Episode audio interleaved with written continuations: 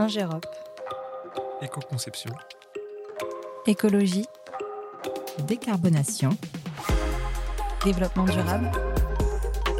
Résilience. Ingérop. Regard pour un monde plus résilient. Bonjour et bienvenue pour ce nouvel épisode de Regard pour un monde plus résilient. J'ai le plaisir d'accueillir Michael Dalin, qui est basé en Suisse dans l'une de nos filiales, SGI Suisse. Michael est aujourd'hui avec moi pour nous parler de son regard pour un monde plus résilient. Bonjour Michael. Bonjour Sophie. Alors Michael, merci tout d'abord pour ta présence. J'aimerais que tu te présentes et que tu nous dises quel est ton métier. Alors, je m'appelle Michael Dalin, je suis ingénieur hydraulicien Mhm. et je travaille au sein de la filiale SGI Suisse euh, en tant que co-directeur et responsable de l'activité eau. Depuis longtemps? Depuis. Ouh, tant que ça Non, depuis 17 ans. Ah oui, quand même. Bon, Ouais. merci. Alors, tu es sans doute un inconditionnel de notre série Regard pour un monde plus résilient et tu sais donc que j'ai besoin que tu me parles de ton projet du moment. Alors, c'est pas vraiment mon projet du moment, c'est un projet euh, sur lequel euh, j'ai travaillé, nous avons travaillé euh, au cours des, des 5-6 dernières années, qui est maintenant terminé, qui a été mis en service en début de l'année. Alors, quel est ce projet et pourquoi tu l'as choisi? Alors, ce projet, c'est le projet de la construction de la boucle d'eau d'Annecy. Mhm. Ça consiste en quoi euh? Alors, très rapidement, il s'agit euh, d'utiliser l'eau du lac d'Annecy pour faire euh, du chauffage et du refroidissement. D'accord.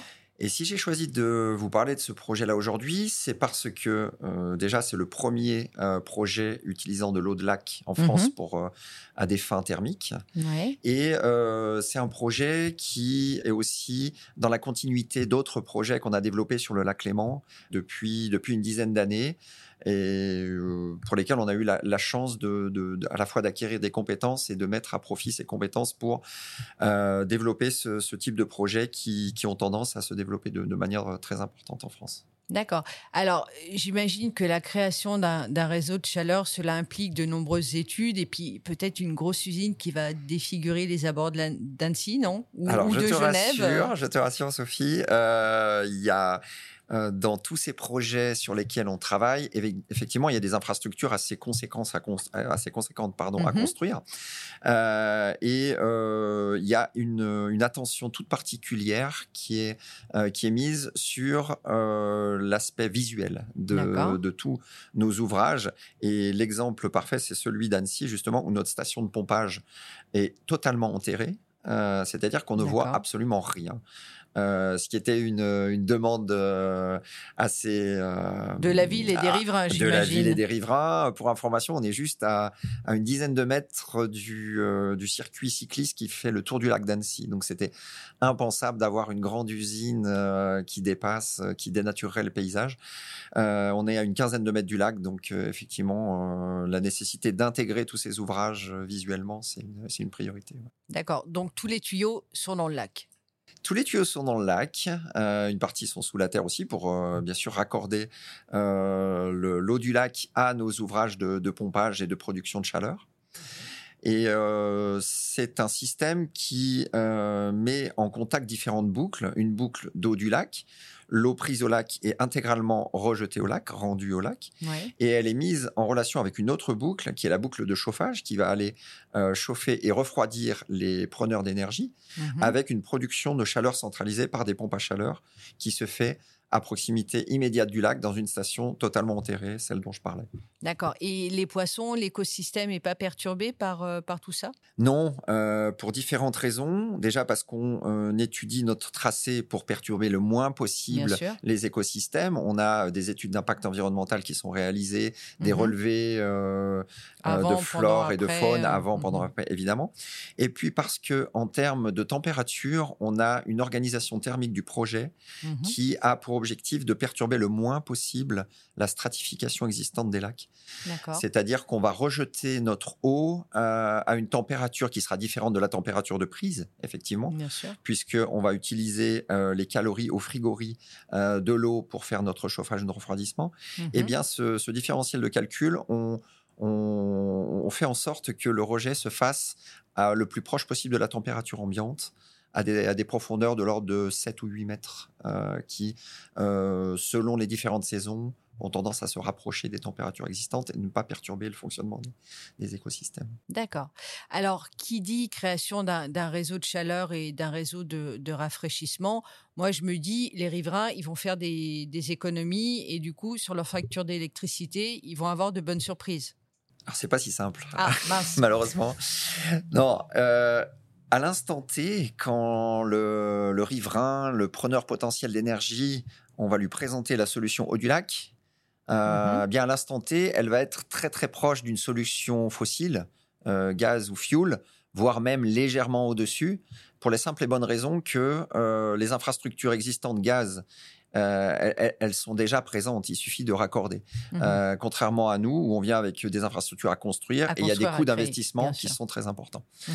Euh, par contre, si on fait le calcul sur la durée de vie du projet, c'est-à-dire Ouais. 20 ans ou 30 ans, Mhm. eh bien assez vite, on se rend compte que les économies sont là en termes d'entretien, en termes de maintenance et en termes surtout de variation du prix de l'énergie. Puisque par ce type de projet, on est capable de garantir un prix qui varie très peu au cours des 30 prochaines années. On va dire, euh, modulo le prix de l'électricité euh, qui, qui varie quelque peu tous les ans. Mhm. Par contre, euh, bien malin, euh, qui est capable aujourd'hui de donner le, le prix du mégawattheure de gaz dans, dans, dans 10 ans. Quoi. Oui, c'est clair.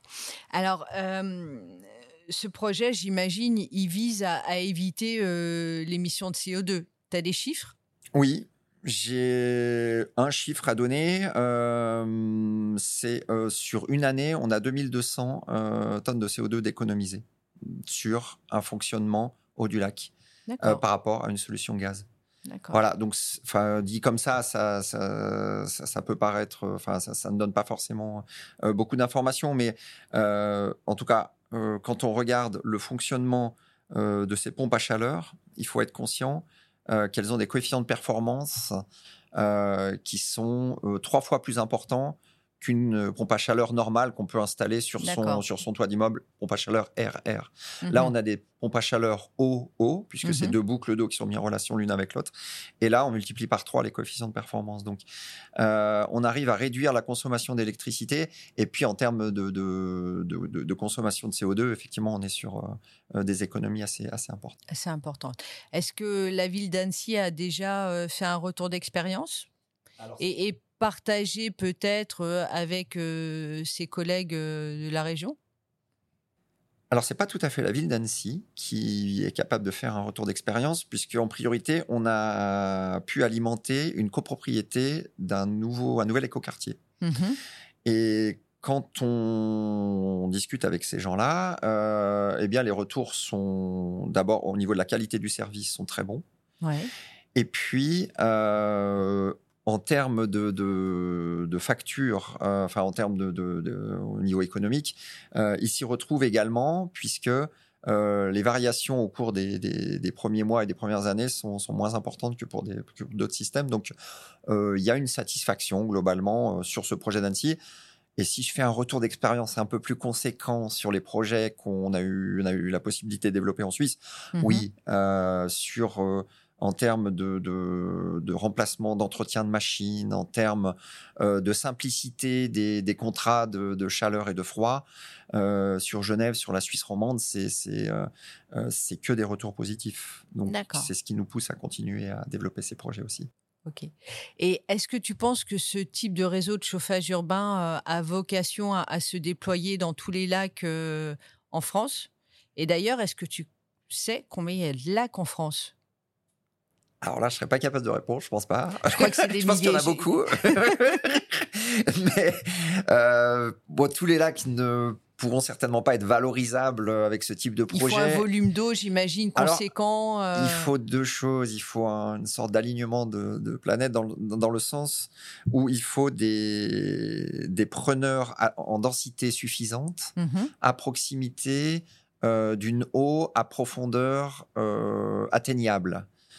C'est-à-dire que euh, si malheureusement la bathymétrie existante des lacs fait qu'on est obligé de construire des conduites trop importantes et Mm. que dans le même temps il y a une densité de preneurs qui est assez faible, qui sont un peu éparpillés, Il va y bah, avoir une vite. déperdition de chaleur C'est même c'est pas, pas tant technique, c'est économique, puisque ces projets-là sont développés euh, selon des business plans que des opérateurs énergétiques développent, Mhm.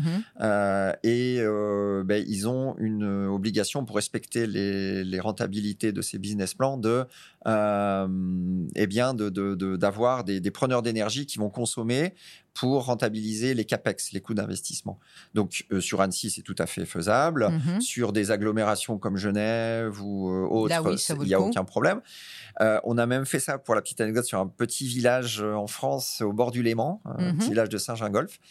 Donc, tout ça pour dire que ça se fait pas forcément que pour des grosses agglomérations, mais il faut que les preneurs soient regroupés et que on n'ait pas à faire des kilomètres et des kilomètres pour aller chercher de l'eau à température constante. D'accord. Un mot de la fin par rapport à ce projet, peut-être? Ben, je dirais que c'était un- une première expérience en France qui en a, qui appelle en, à- on a développé d'autres projets? À beaucoup d'autres projets. Euh, on a eu, nous, la, la- la chance de travailler sur plusieurs euh, projets. On a déjà un, un retour d'expérience qui est, qui, est assez, euh, qui est assez intéressant là-dessus. Et donc, on est. euh, euh, voilà, on, souhaite que cette, euh, dynamique euh, puisse continuer. Et puis, bah, voilà, c'est toujours intéressant de travailler sur des projets qui sont techniquement intéressants et puis qui apportent une, innovation dans le, concept et, bien entendu une amélioration des, des conditions énergétiques et une, Et tout une ça. moindre Et dépendance une à moindre l'énergie dépendance à l'énergie fossile. Ouais, Mhm. tout à fait. D'accord. Merci, Michael. Merci Sophie. Merci à nos auditeurs qui auront découvert le regard de Michael pour un monde plus résilient, un monde où, vous l'aurez compris, l'on peut valoriser une énergie locale et durable.